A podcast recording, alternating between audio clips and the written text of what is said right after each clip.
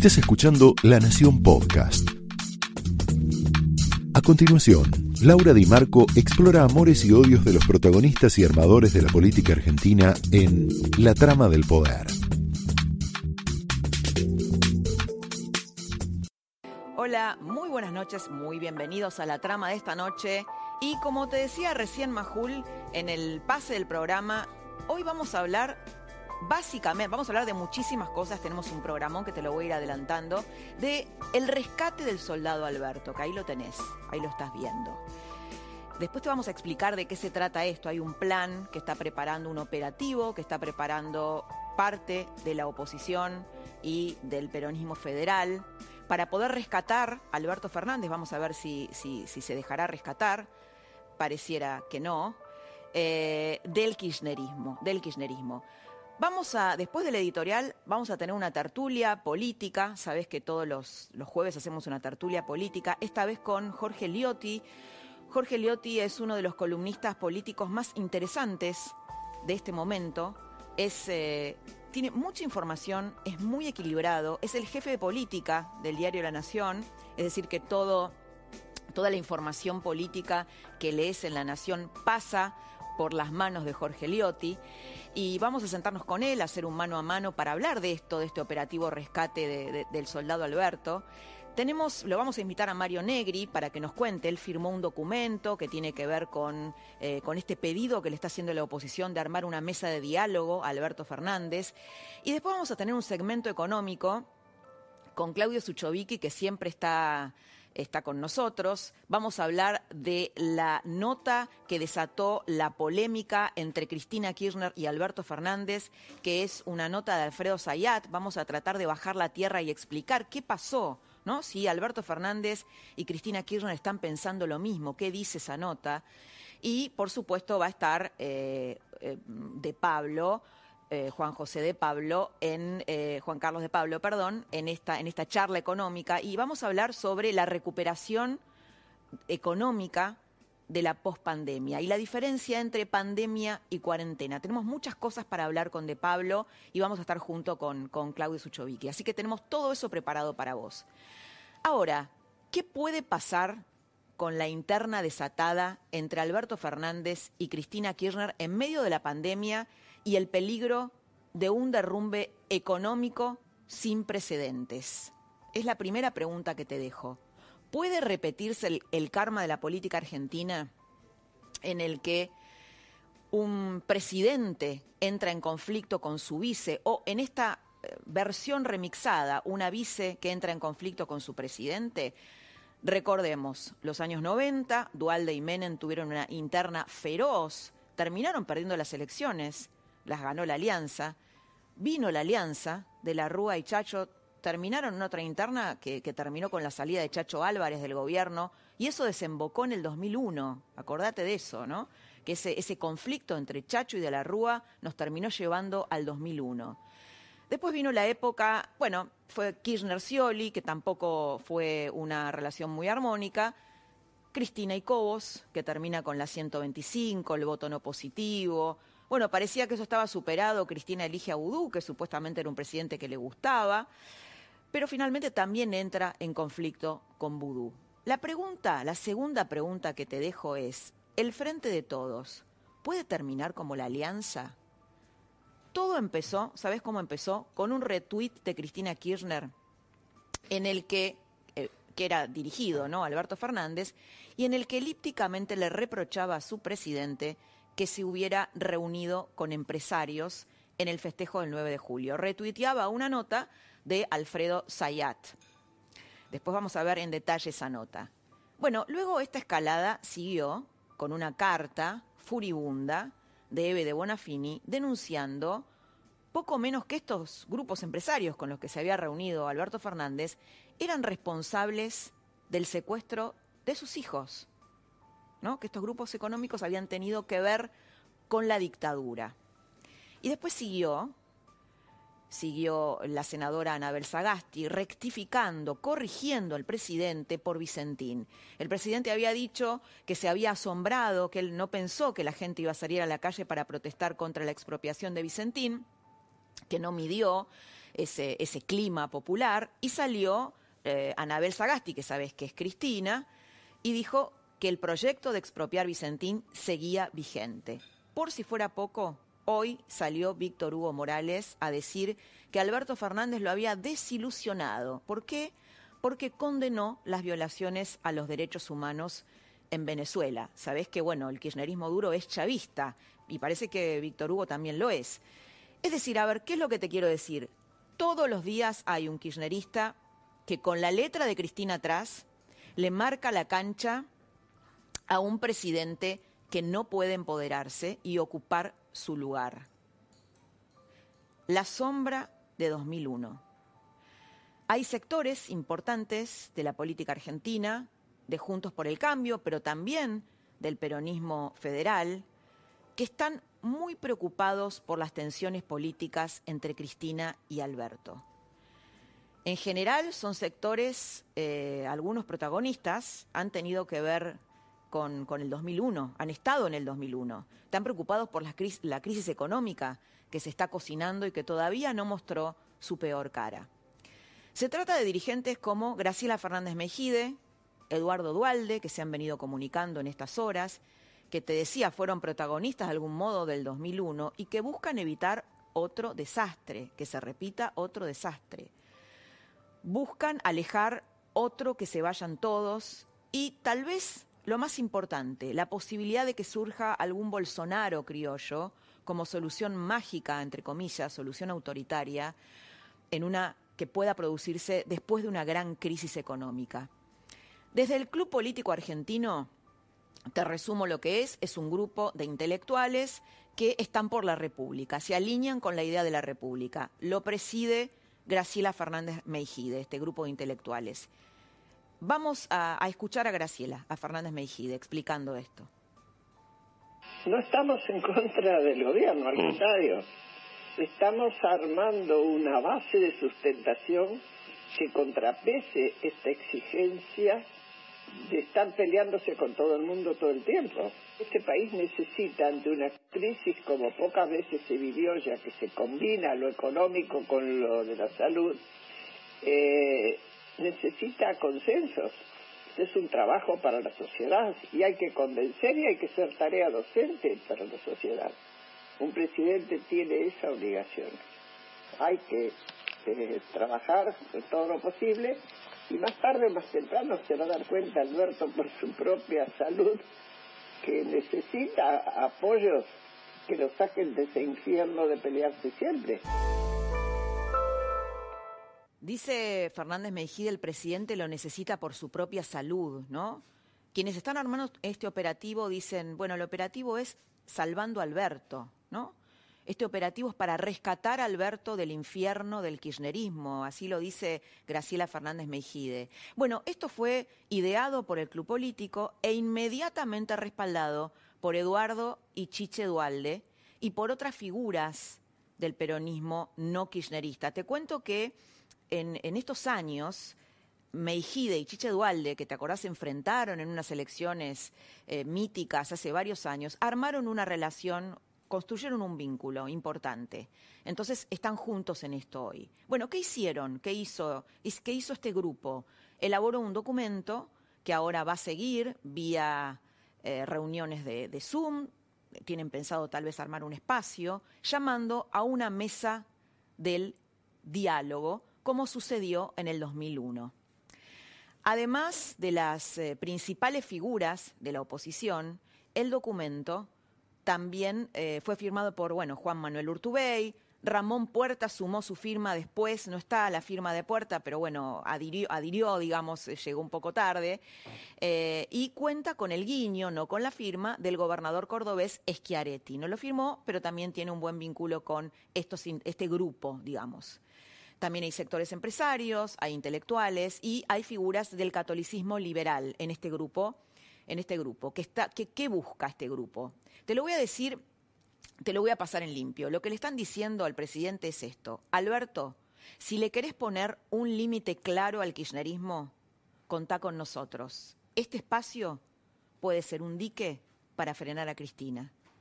La pregunta que nos hacemos es si el presidente Fernández quiere ser rescatado, si tiene el coraje para manejar la lapicera, el coraje. Como diría esto de eh, que, el, presidente maneje la lapicera, lo dijo Anselmo Gavi, el presidente de la Bolsa de eh, perdón, Adelmo Gavi, presidente de la Bolsa de la Bolsa de Comercio. Esto vamos a hablarlo con Claudio Suchovicki, que conoce mucho, eh, bueno, en qué contexto se dijo esta frase. ¿O será que ni Alberto Fernández sabe quién es Alberto Fernández? El que dijo esta frase es de Pablo, que lo vamos a tener hoy, el economista de Pablo. Vamos a preguntarle, bueno, qué es lo que quiso decir con esto, aunque un poco lo intuimos, ¿no? Te voy a contar algo que sucedió hoy cuando se cumplen 26 años de impunidad del atentado contra la AMIA. Algo que nos sugiere que el presidente no estaría muy dispuesto en ser rescatado. Tal vez no puede, tal vez no puede. Es más, te digo, el presidente está haciendo más esfuerzos todavía por ser aceptado por Cristina Kirchner y el cristinismo duro. Hoy Fernández participó de un evento organizado por el Comité Judío Norteamericano, que tiene ciertas simpatías con el kirchnerismo, y ahí, ¿sabes lo que pasó? Lisa y llanamente justificó la firma del pacto con Irán, que antes había destrozado. Lo que quiero decirte es, lo podemos ver, mira, lo estamos viendo. Lo que quiero decir. Cuando en algún momento se buscó un acuerdo con Irán, en ese memorándum de entendimiento, que francamente yo critiqué mucho, en el fondo fue la búsqueda de tratar de destrabar el problema que existía de que no enviaban a los acusados a declarar y a, ver y a encontrar una solución. Yo creo que la Argentina todavía está en deuda con ese tema, pero que la verdad el mayor deudor es el país que no, que no accede a que los responsables vengan, declaren y sí. Claro, el presidente dice que la mayor responsabilidad es Irán. El tema es que Irán es el principal sospechoso de volar la AMIA, ¿no? Y que siempre se evaluó eh, esa denuncia que había hecho Nisman como el móvil del asesinato del fiscal Nisman, ¿no? La denuncia de encubrimiento. Mira lo que dijo, eh, bueno, lo que dijo hoy ante el Congreso Judío, ya lo viste, que él había criticado mucho, bueno, ese pacto. Mira lo que dijo em, en 2015. En 2015, em, bueno, tenía una opinión completamente, completamente diferente. Lo adelantamos un poquito. Eh, lo que dijo en el 2015 es que Cristina ha mentido y que el memorando firmado con Irán solo buscó encubrir a los acusados. ¿no? Cristina sabe que ha mentido y que el memorando firmado con Irán solo buscó encubrir a los acusados. Nada hay que probar. Y sigue, es, es, un artículo de opinión durísimo que hizo en La Nación en el 2015, un fiscal que denunció penalmente a la presidenta apareció muerto días después de formular su demanda y solo un día antes de fundar su imputación ante el Congreso Nacional. En el centro del poder, sigue Alberto Fernández en ese artículo, allí donde la denuncia toca fibras, hablaron de suicidio y de asesinato, acusaron al muerto de ser un padre desatento, un títere de los factores que operan en las sombras. ¿Querrá entonces ¿Podrá el presidente ser rescatado? ¿Quién será como dice de Pablo, no? ¿Sabrá Alberto Fernández quién, quién es Alberto Fernández? Es bastante improbable que Cristina Kirchner haga la gran chacho, ¿no? Irse del poder. ¿Por qué?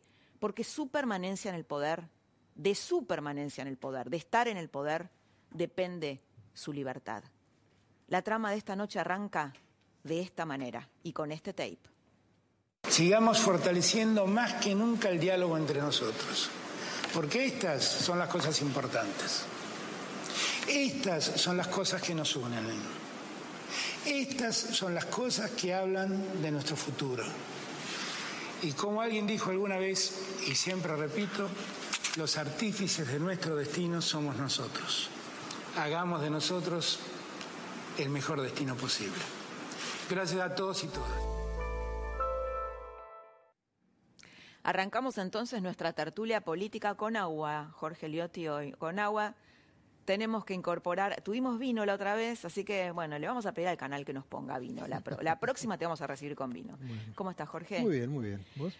Bien, eh, tratando de analizar, bueno, la, gravedad, tratando de que nos cuentes y que le cuentes a la gente más detalles de, en principio, de la interna. Hay una interna fuerte en el oficialismo y otra que venía habiendo en Juntos por el Cambio, que, un poco se congeló, ¿no? ¿Qué pasa con esta interna? ¿Qué pasa realmente con esta interna? Bueno, eh, me parece que en lo que tiene que ver con el espacio del oficialismo empieza a tensionarse mucho esa estructura que fue funcional para ganar la elección, pero que no está consolidada en la gestión de gobierno.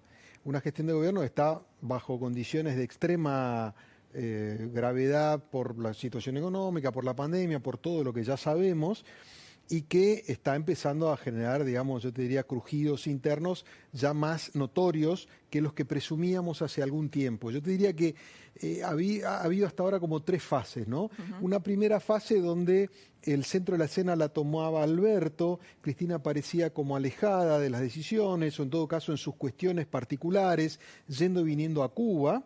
Después una segunda etapa donde Cristina empieza a hacerse sentir, pero te diría indirectamente, a través de decisiones que tenían que ver con, uno podía presumir que estaba la mano de ella atrás.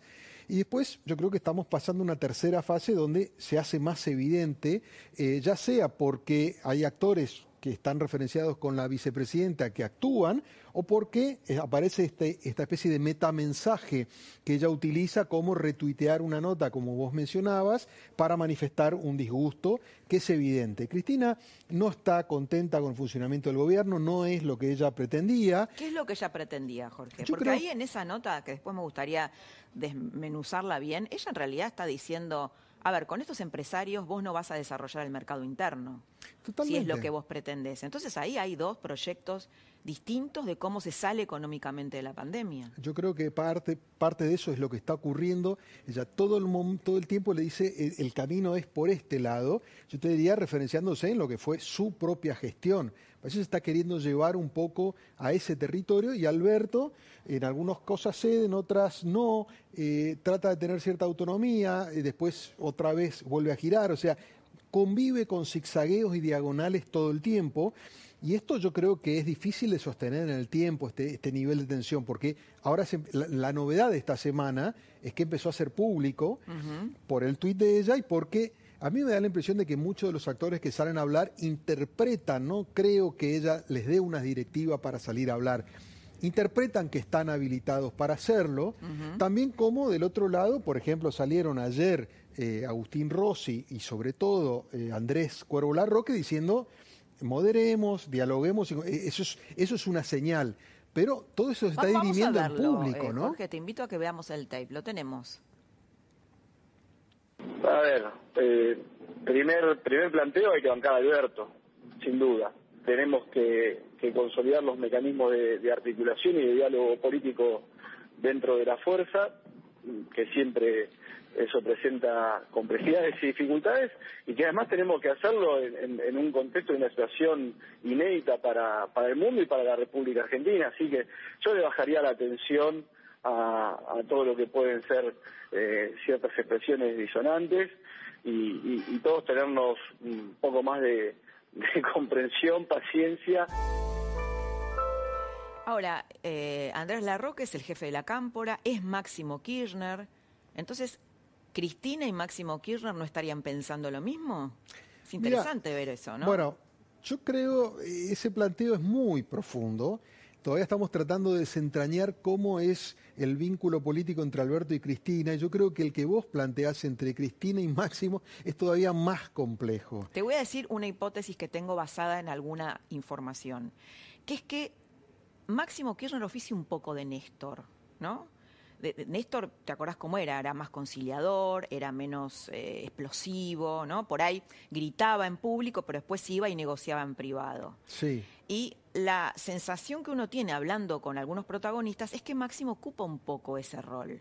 No lo sabe, digamos, esto es parte información y parte análisis. Sí, puede haber una referencia en ese sentido. Está claro, primero, que Cristina no necesita la venia de Máximo ni de Alberto para expresarse o bajar línea. Y Máximo yo creo que va cobrando un volumen propio que obviamente está referenciado en el liderazgo de la madre, pero que tiene otras aristas diferentes. Una es esa que vos mencionás, es, eh, aparte por el rol que tiene jefe de bloque, tiene que conversar más, hablar más, negociar más, y yo creo que allí se está moldeando un perfil que no es exactamente el mismo.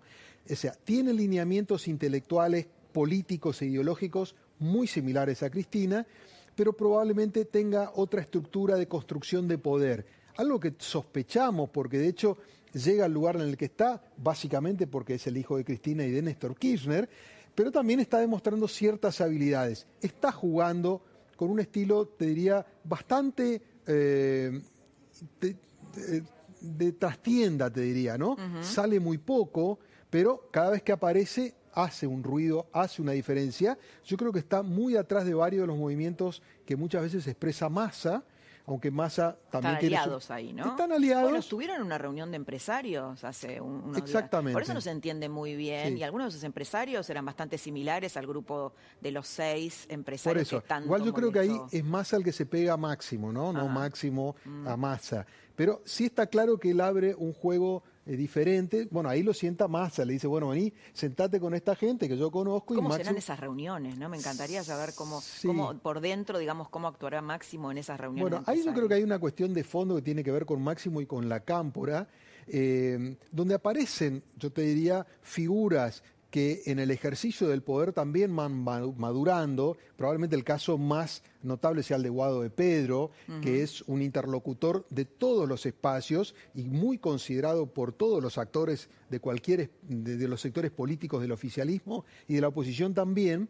Eh, acá yo creo que la cuestión es si la cámpora ha evolucionado como agrupación y mutan algo que además de el ejercicio del poder entiende el funcionamiento del Estado y las responsabilidades que eso implica, que hace que muchas veces vos no puedas elegir todos tus interlocutores, que tengas que negociar con actores que por ahí no comparten todas tus visiones, pero vos tenés un objetivo superior que es que al gobierno le vaya bien.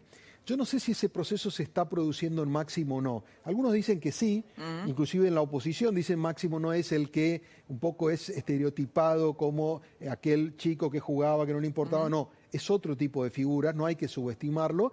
Bueno, habrá que ver en todo caso si gana volumen público también, ¿no? Ahora, Jorge, ¿qué pensás de este operativo de, un poco en broma, para ponerle un poco de humor al momento oscuro, de rescatando al soldado Alberto, ¿no? Que están eh, pergeñando en eh, este grupo de intelectuales eh, que, junta figuras de Juntos por el Cambio a académicos, también a peronistas federales, a Eduardo Dualde, esta, como esta especie de alianza entre Meijide y Dualde para proponerle al presidente una mesa de diálogo, al estilo 2001, ¿no? Gente que está pensando, esto se va a poner feo, eh, bueno, puede haber situaciones delicadas en el país, no queremos otro 2001. ¿Cómo crees que puede evolucionar este, este espacio? Mira, me parece muy bien intencionada, pero creo que proyectan un personaje que no es, por lo menos en estas circunstancias. Eh, le hablan a un gobierno que no es este. Eh, pensar que Alberto Fernández se puede deskirchnerizar eh, es un escenario totalmente distinto al que estamos viendo. Él hasta ahora ha neutralizado cualquier intento de fortalecimiento de una línea interna propia repite casi como un mantra que él tiene que mantener la unidad, que él es el garante de la unidad del frente de todos. Y en consecuencia, fíjate que se pasa todo el tiempo haciendo gestos para un lado y para otro. Le habla a la tribuna kirchnerista, le habla a la tribuna pejotista, le habla al moderado intermedio. Cada día le habla uno distinto. Entonces, Entiendo la lógica que hay detrás de aquellos, sobre todo los que vivieron la crisis del 2001 y el 2002, y le dicen a Alberto Fernández, ojo, que te puede pasar lo mismo y nosotros te vamos a estar acá ayudando. Pero tienen que ocurrir otras cosas. No es el Alberto de hoy, no es en este contexto en el cual Alberto puede recoger esa soga para, eh, te diría, emanciparse del kirchnerismo. Alberto es un tipo que se identifica con lo que está haciendo, con Cristina, con el espacio, y en todo caso tienen que pasar otras cosas para que eh, haya un repliegue del kirchnerismo, pero estaríamos en una crisis brutal de gobierno, o sea, es otro escenario. Creo que él hoy no se lo plantea. Estamos, bueno, vamos a incorporar a Mario, a Mario Negri, el jefe del bloque de diputados de Juntos por el Cambio. Mario, ¿nos estás escuchando? Sí, ¿cómo les va? Hola Jorge, ¿cómo está? Bienvenido, Mario? bienvenido. Mario, ¿cómo, cómo estás? Eh, quería que evalúes un poco esta pelea, esta interna que fue escalando entre ah. Alberto Fernández y Cristina y qué puede pasar con el frente de todos. Voy a decir poco porque para analista está Jorge mm. y en realidad mis preocupaciones tienen que ver con la política y desde la oposición. Yo creo que, eh, salvo determinados liderazgos construidos como vínculo con la sociedad, pueden darse el lujo de hacer distintos guiños. No es el caso del presidente. El presidente no es presidente resultado de un liderazgo que haya construido una candidatura sino que es un candidato resultado de la construcción de un proyecto que lo lidera otra persona y que no llegaba al gobierno seguramente por la vía electoral, por la polarización que tenía la sociedad. Pero tuvo una oportunidad, porque ustedes saben, Jorge y Laura, que mañana se van a cumplir cuatro meses de cuarentena y siete meses de gobierno. Y la verdad es que cuando llegó el virus, tuvo un empoderamiento social con apoyo no solo del arco político, sino aún de los que no lo votaron. Por eso su imagen era tan alta. Exacto. Cuando se independizó tuvo una imagen alta, ¿no? Cuando eso ocurre, y vos tenés dos posibilidades. O abrís la puerta en una oportunidad que se te da y convocás con tu perfil del país, si es que lo tenés, que vos querés, y que imaginás, o de lo contrario, te aislás. Y yo creo que él no se aisló frente al virus, pero se aisló políticamente. Y ese capital político lo aisló exteriormente para no tener conflicto frente a la constructora de poder que ideologiza las relaciones exteriores y se aisló internamente. Quiero, quiero eh, perdón, Mario, quiero, eh, quiero, mostrarte un tape de, de Eve de Bonafini, ¿Lo, tenemos? Bueno, quiero mostrarte un tape a ver qué pensás de, de esto, de esto que dice Eve de Bonafini. No tengo ningún interés de que ellos, este, que podamos hacer nada, no, no creo que podamos hacer nada con ellos. Con ellos no se puede construir, porque ellos destruyeron, tienen almas de destructores es como acostarte con un cocodrilo, decir, me voy a acostar porque yo lo voy a hacer bueno, le voy a atar la boca, le voy a atar la cola y va a estar, va a vivir conmigo. No, no podés vivir con un cocodrilo. En cualquier momento te morfa. Bueno, acá equipara a la oposición con, un, cocodrilo, ¿no? sí, voy a obviar un comentario. Asocio su nombre a lo que fue en los derechos humanos, nada más en un tiempo distinto. Pero lo que creo es que el kirchnerismo además cree que llegó al Pero perdón, Mario, ¿vos no crees que esto es, eh, es también lo que Cristina piensa? Digo, porque Cristina... Sí, sí, sí, sí, yo ah, pienso que sí. Por eso, digo, no es lo que piensa solamente un personaje tal vez más lateral de la política, ¿no? No, digamos, el barrio que está alrededor y los que merodean el barrio piensan eso, porque además creen que ganaron la elección legítimamente, no solo por los errores del gobierno anterior, sino que ganaron porque la gente se quedó con gusto a poco de cuando fueron gobierno. Entonces creen que el futuro es el pasado, inexorablemente. Por eso, eh, el retuiteo de una persona inteligente que lleva muchos años en la política, que construye poder, como Cristina Fernández, sobre esa columna del colega tuyo, que hacen eh, en un matutino muy allegado al gobierno. Exactamente. Eh, digamos, eso no es un retuiteo porque me equivoqué con el dedo. Eso es trasladar una idea, un pensamiento de lo que uno quiere, de la sociedad que imagina. En segundo lugar... Pero ahí hay dos sociedades, ¿no? Distintas, la que piensa Alberto y la que piensa Cristina. Yo me parece que de buena fe la sociedad argentina siempre después que lo votó pensó que iba a ser así. Ahora, cada día que pasa, yo creo que no hay una confrontación de modelos. ¿Por qué? Porque frente a la controversia de, valores o de decisiones políticas, fíjate lo que pasó con el informe Bachelet o algo, ahí no hay forma de andar con un pie en cada canoa. Recordemos lo Si del informe Bachelet porque tal vez hay, hay gente que no, bueno, que no, no, no lo vio, que es un informe muy duro sobre la situación de los derechos humanos en Venezuela, que Alberto Fernández sale a apoyar y que hoy Víctor Hugo Morales, que tampoco es una figura marginal, eh, ¿no? Que, que- tiene vínculos No, con Cristina absoluto. Kirchner y que expresa cosas que, le, que piensa. Cristina Kirchner dijo, Alberto me desilusionó, me desilusionó No. con esta condena. No, y además tiene derecho a decirlo y a pensarlo, ejerce su libertad. Lo que yo no sé si el presidente está en condiciones de darse las ganas de llamar por teléfono para salir a decir que piensa lo mismo, cuando su gobierno, en Naciones Unidas, expresa la política de un Estado y uno acompañó un informe determinado. Entonces, cada día que pasa, el presidente se va encontrando frente a un desafío que se asemeja más a un gobierno que parece que tuviera más tiempo y lleva siete meses. Y es navegar con un pie en cada canoa, no se puede, en algún momento te vas a caer. Uno ¿Qué puede significa estar de te vas a ¿no? caer? Te vas a caer al agua.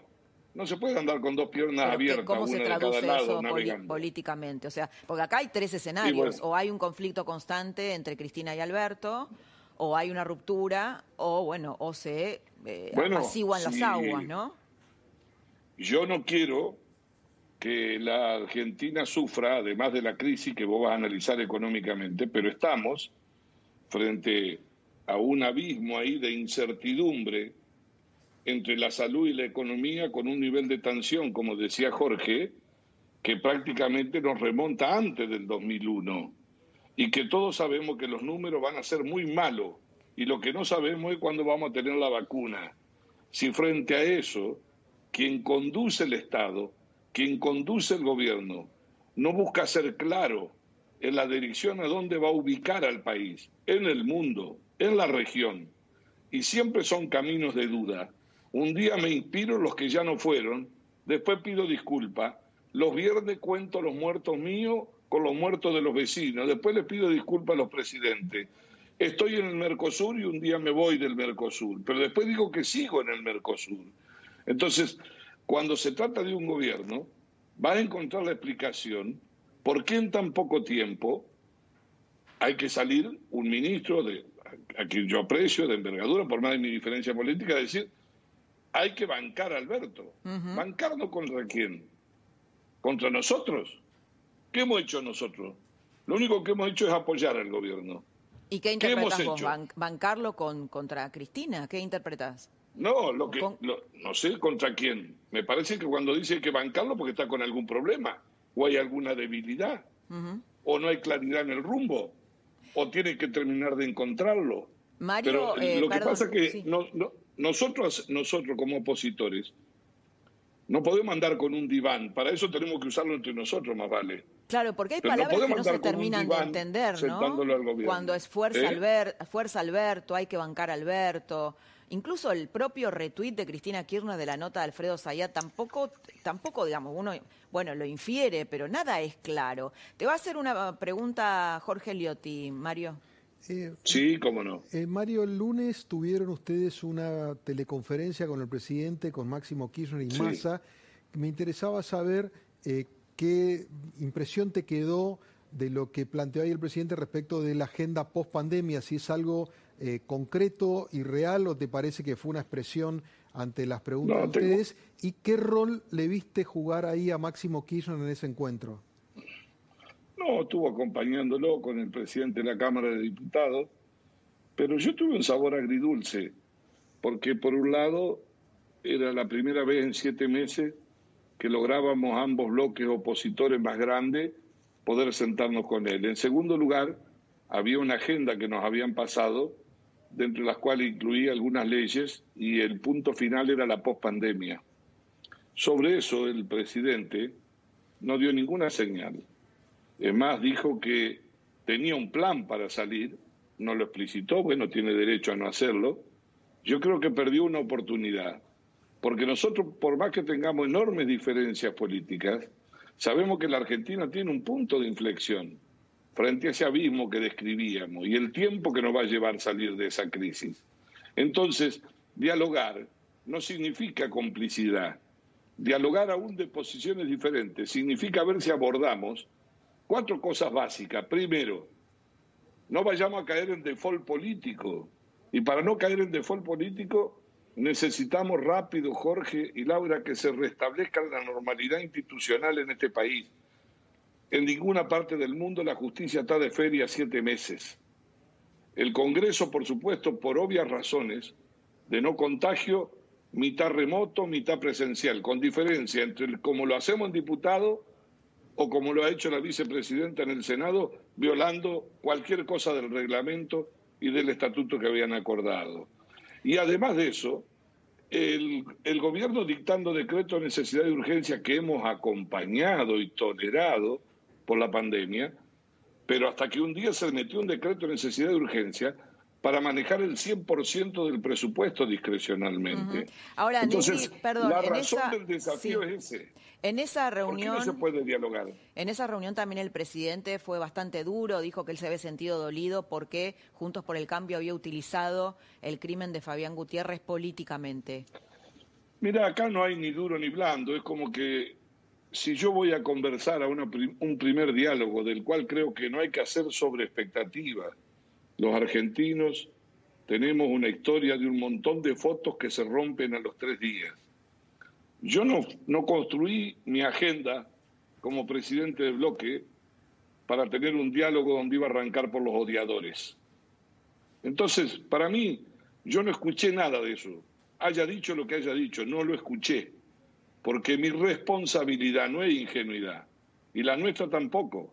La nuestra era imaginar, a ver si en este océano de diferencias que tenemos, y aunque él tenga un problema con sus videos y con su historia, que es un problema de él, en todo caso con la sociedad o con quienes lo llevaron de candidato, si podemos encontrar un punto de acuerdo, de apoyo, para cuando se abra esta ventana. No va a haber un día de... Vamos a tener que acostumbrarnos a vivir.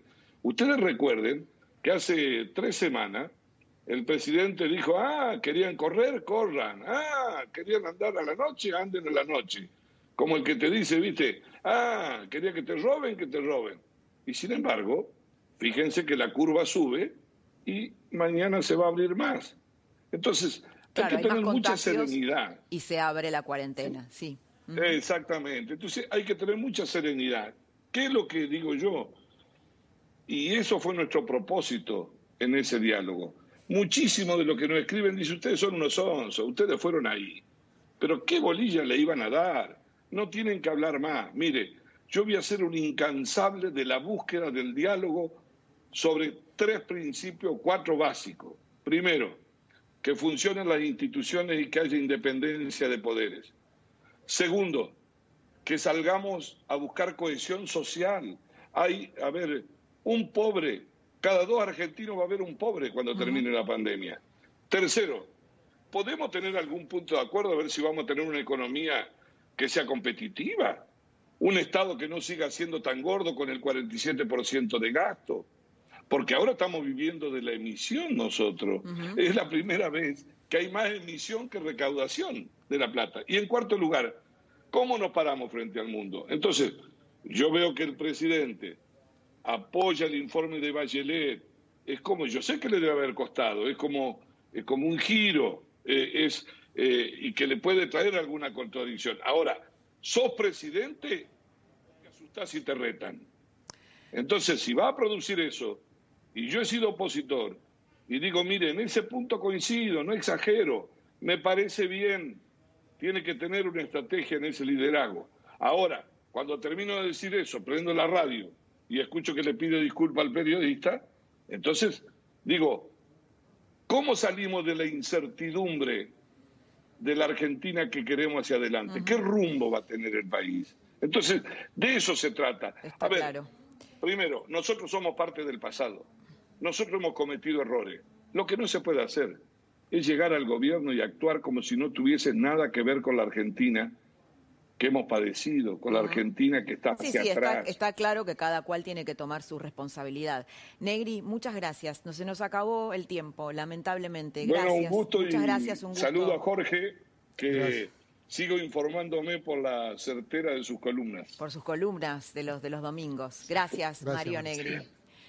Eh. Jorge, muchas gracias por No. haber compartido esta tertulia. favor, un gusto. Vamos a una pausa muy chiquita y venimos con De Pablo y Claudio Suchovicki a una nueva tertulia económica, una charla económica sobre todo lo que te interesa.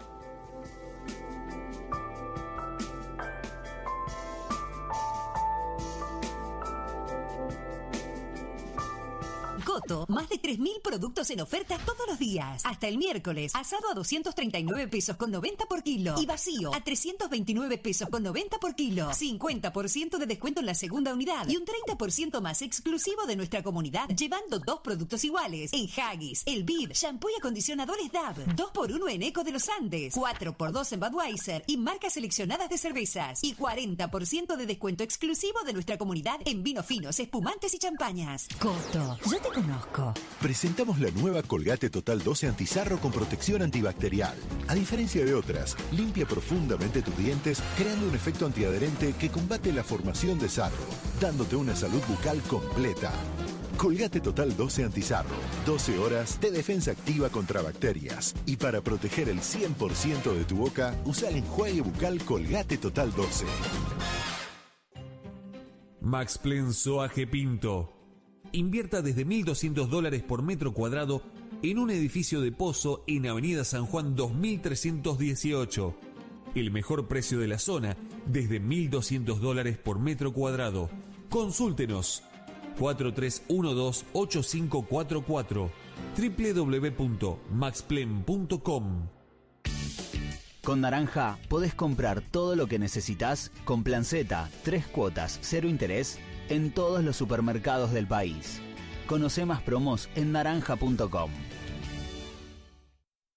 En Carrefour, 7 días de ofertas. Hasta el lunes, 80% de descuento en la segunda unidad en marcas de shampoo, rollos de cocina y papel higiénico. 50% de descuento en la segunda unidad en marcas de cervezas y gaseosas. Además, pollo a 74 pesos con 90 el kilo y mucho más en carrefour.com.ar.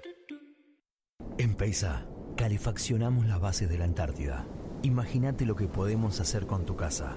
Peisa, líder en calefacción. Antitranspirante levanta soga escalón. Antitranspirante tonifica, gira, seco. Saque, sartén, sigue, fresco. Ritmo, lucha, buceo, nado. Movimiento, movimiento, movimiento y... todavía seco.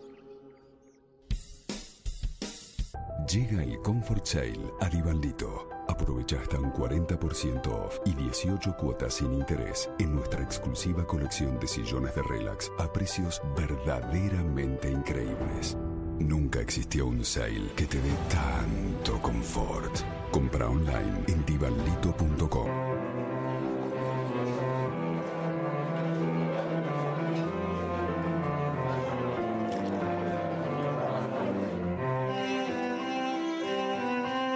Los Haroldos State, mucho más de lo que esperaba.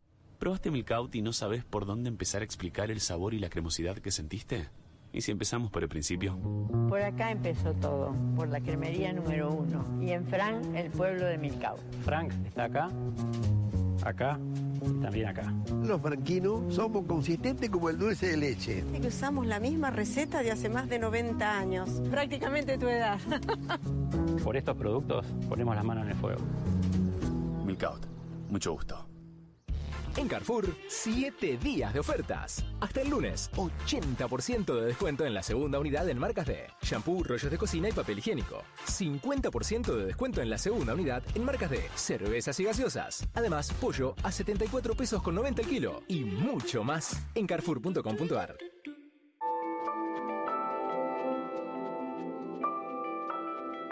Bueno, y ahora economía. ¿Cómo estás, Claudio? Un placer. Bien, por Bueno, suerte. igualmente, un placer recibirte. Te vamos a recibir con un tape de Adelmo Bueno, Gavi, Ah. el presidente de la Bolsa, que le responde a Bede Bonafini así, mira. Nosotros siempre hemos considerado que en un país presidencialista el que maneja la lapicera es el que realmente gobierna. Y si uno escucha las declaraciones de la señora de Bonafini de, de ayer, yo que fui una de las personas que estuvo el 9 de julio, me sentí muy mal porque yo nunca secuestré a nadie, yo nunca dejé de pagar un sueldo y en este momento de la pandemia he pagado todos mis sueldos sin pedirle al Estado ni a nadie. Entonces no me merezco que me trate de antipatria o que Genocida. le secuestramos a la familia. Claudio, ¿qué pensás? Sí, bueno, eh, a mí hablo a título personal, ¿no? Primero porque lo conozco, es eh, mi jefe en este caso, lo admiro mucho. Ah, bueno. Sí, sí, sí, no, Sí. bueno, aparte, Sí. eh, es verdad, es un tipo que siempre apostó a la Argentina, es un tipo que invirtió en la Argentina, es un tipo que, que- que, eh, diría sus ahorros los tiene en Argentina, se la juega por Argentina y además paga sueldos, de hecho, yo cobro, o sea que desde ese punto de vista es cierto. Por eso yo creo que salió a defenderse y, y no, no quiero hacer, te decía antes de la sorpresa, eh, no me gusta tener que, que hablar de él en este caso, de representarlo, pero la verdad que yo me siento muy identificado y creo que en el, en el punto de lo que él está diciendo, yo soy un tipo de trabajo y estoy acá. Eh, en el- y después en lo del 9 de julio yo creo que todas las personas que estaban ahí representaban a instituciones. Eh, no, no es empresario, la Unión Industrial, la Cámara de Comercio, no sé, bancos, y dentro tienen un montón de compañías que representan la producción argentina, no es una empresa, son muchísimas y hay que darle valor a las instituciones en ese punto. Y repito, eh, en sí, esto... además con quién vas a recuperar el país, ¿no? Eh, Digo, en la- Y en son la los contribuyentes y son eh, a los que eh, tratan de representar, repito, a, los- a las industrias, pymes, no pymes, Cámara de Comercio, los comercios, que no la están pasando bien en la mayoría de los casos. Y son los que necesitas de motor. En ese contexto, y perdón que voy a ser muy poco profesional y ya una vez te había contado esto, pero esta es la emisión monetaria que hizo la Argentina, la cantidad de pesos que emitió la Argentina el último año. Y esta es la producción, porque encima el PBI cayó. Si vos no aumentás la producción, si vos nos incentivás a que la gente produzca, vamos a tener problemas. Yo tengo que seducir al que produce.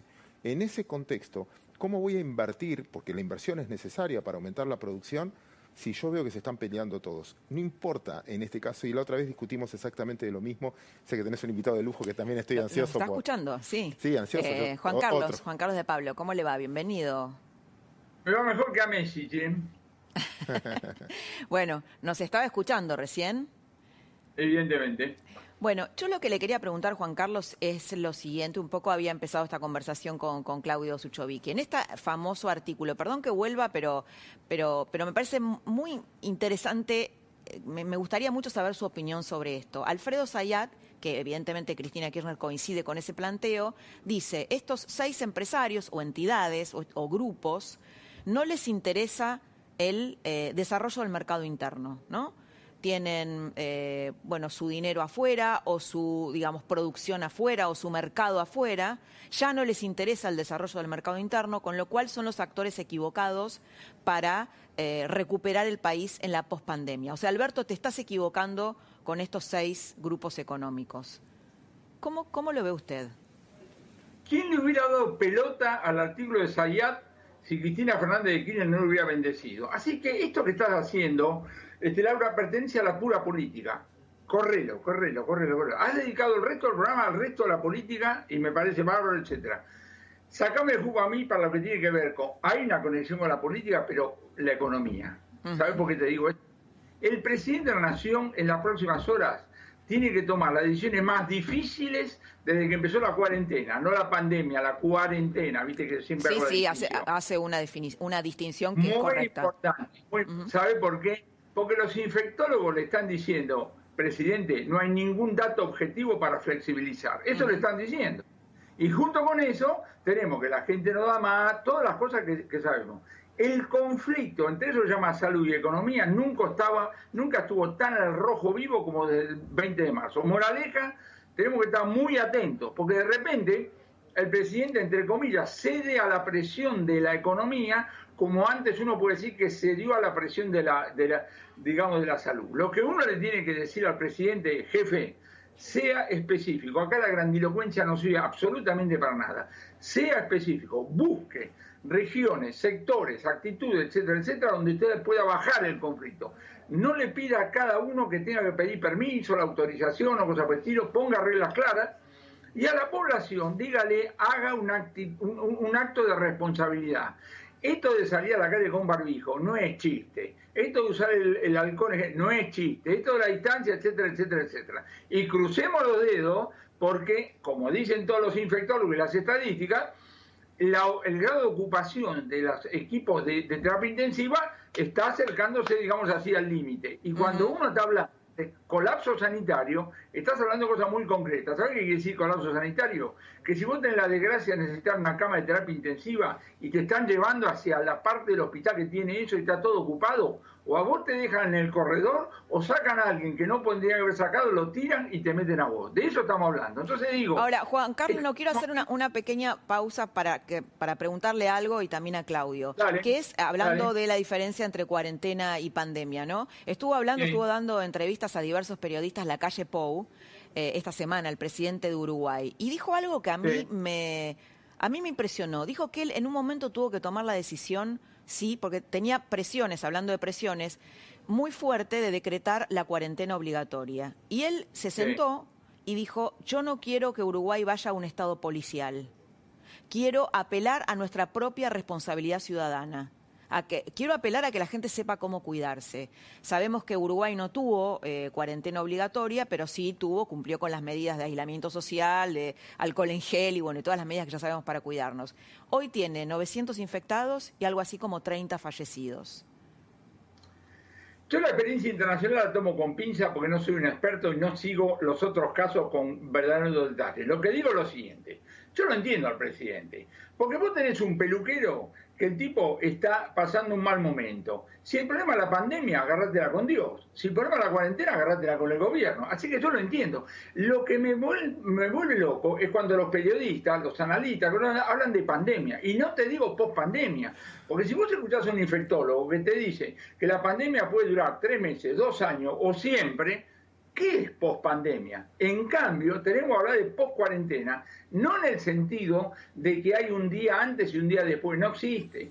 La cuarentena se viene flexibilizando desde hace un buen número de semanas y se va a seguir, digamos, flexibilizando. El tema es, ¿lo hacemos con inteligencia o lo hacemos a las trompadas? Si vos haces una cosa totalmente rígida, si vos tenés que pedir autorización para cualquier cosa, lo que va a pasar a medida que pasa el tiempo es que la gente va a decir, bueno, disculpame, salto cerco, salto cerco, salto cerco, y cuando vos tengas mucha gente cerco, no hay gendarmería que te alcance. Bueno, es como cuando uno hace una dieta rígida, ¿no? Nadie puede cumplir una dieta rígida porque en un momento tienes un atracón. Por eso, por eso lo que digo es lo siguiente, acá hay que ser específico, como la cosa grandilocuente no sirve absolutamente para nada. Vos tenés que decir, esto lo podemos hacer, por ejemplo, que vos dividas el, el- el- eh, el territorio argentino desde el punto de vista de las chances de, de con- de contagiarte es elemental.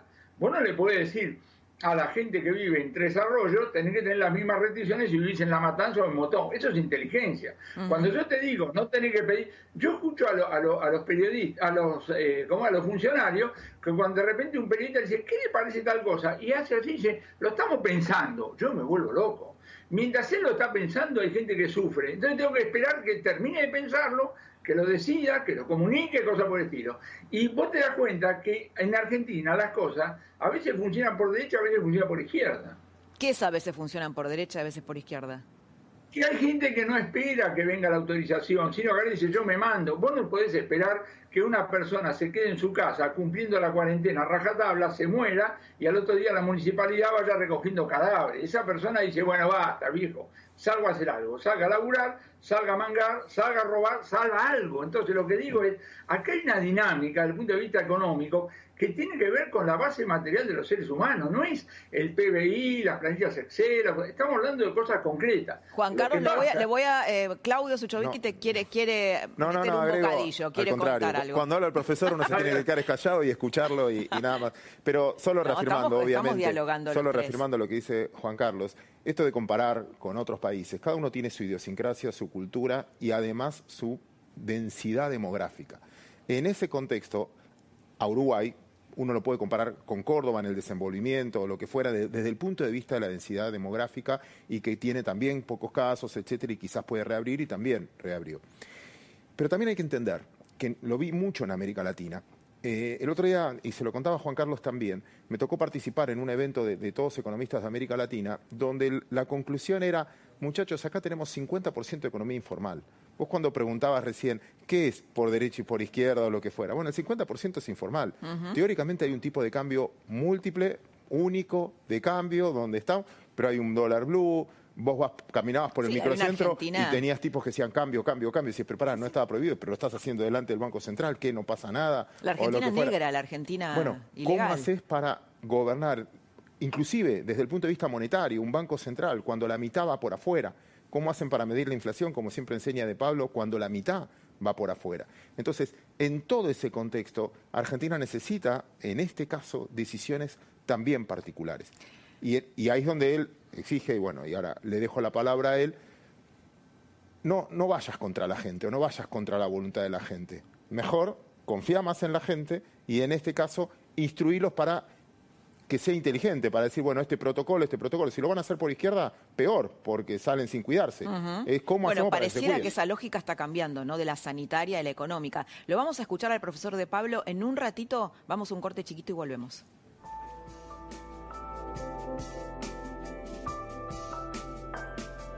Coto, ofertas todos los días. Hasta el miércoles elegí la promoción que más te guste. Hasta 18 cuotas sin interés o 10% de descuento en un pago exclusivo de nuestra comunidad en productos seleccionados de Electro. Exclusivo para venta online. Envío a domicilio sin cargo hasta el 22 de julio. Coto, yo te conozco.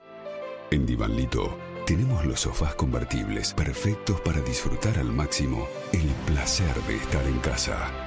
Aprovecha nuestro aniversario y obtené hasta un 40% off y 18 cuotas sin interés. Compra online en divanlito.com. Con Naranja podés disfrutar beneficios de temporada y renovar tu placar. Del 15 al 18 de julio, aprovecha 25% de descuento y 6 cuotas cero interés en las mejores marcas de indumentaria. Conoce más promos en naranja.com. ¿Buscas mantener tus huesos fuertes y sanos? Extra Calcio de la Serenísima es ideal para vos. Huesos sanos y fuertes. Leche funcionales de la Serenísima. Una para cada necesidad. En Carrefour, 7 días de ofertas. Hasta el lunes, 80% de descuento en la segunda unidad en marcas de shampoo, rollos de cocina y papel higiénico. 50% de descuento en la segunda unidad en marcas de cervezas y gaseosas. Además, pollo a 74 pesos con 90 el kilo. Y mucho más en carrefour.com.ar. ¿Todas más del dolor de cabeza? Probá Ibuevanol Max Rápida Acción. Alivia dolores de cabeza tan intensos como la migraña. Ibuevanol Max Rápida Acción. El Ibuevanol más potente para dolores intensos. Del viernes al domingo en Disco y Jumbo, 80% de descuento en la segunda unidad de marcas seleccionadas de pañales, protección femenina, café y cápsulas. 70% de descuento en la segunda unidad de marcas seleccionadas de galletitas, papel higiénico, capilares. Y 3x2 en marcas seleccionadas de cervezas. Además, pollo fresco 79 pesos el kilo. Max Plan Soaje Pinto. Invierta desde 1.200 dólares por metro cuadrado en un edificio de pozo en Avenida San Juan 2318. El mejor precio de la zona desde 1.200 dólares por metro cuadrado. Consúltenos 4312-8544 www.maxplen.com Presentamos la nueva Colgate Total 12 Antizarro con protección antibacterial. A diferencia de otras, limpia profundamente tus dientes creando un efecto antiadherente que combate la formación de sarro, dándote una salud bucal completa. Colgate Total 12 Antizarro. 12 horas de defensa activa contra bacterias. Y para proteger el 100% de tu boca, usa el enjuague bucal Colgate Total 12.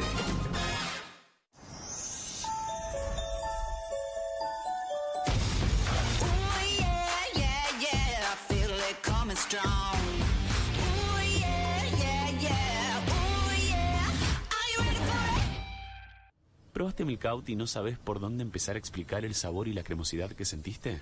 ¿Y si empezamos por el principio?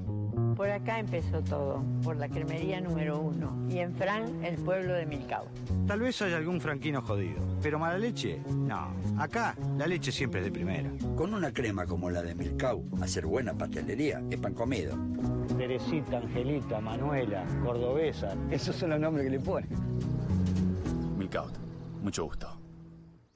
En Carrefour, 7 días de ofertas. Hasta el lunes, 80% de descuento en la segunda unidad en marcas de shampoo, rollos de cocina y papel higiénico. 50% de descuento en la segunda unidad en marcas de cervezas y gaseosas. Además, pollo a 74 pesos con 90 el kilo. Y mucho más en carrefour.com.ar.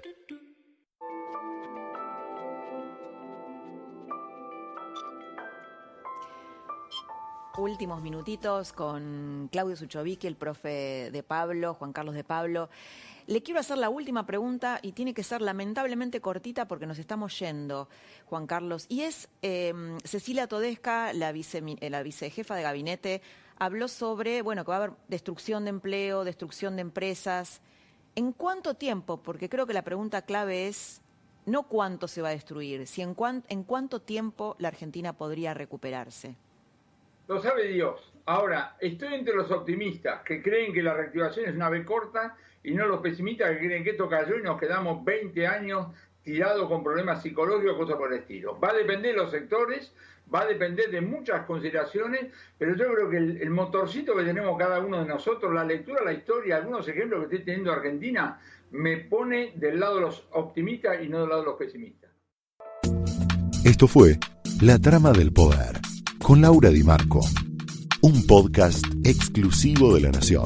Escucha todos los programas de La Nación Podcast en www.lanacion.com.ar. Suscríbete para no perderte ningún episodio. Estamos en Spotify, Apple Podcast, Google Podcast y en tu reproductor de podcast favorito. Seguí escuchando La Nación Podcast.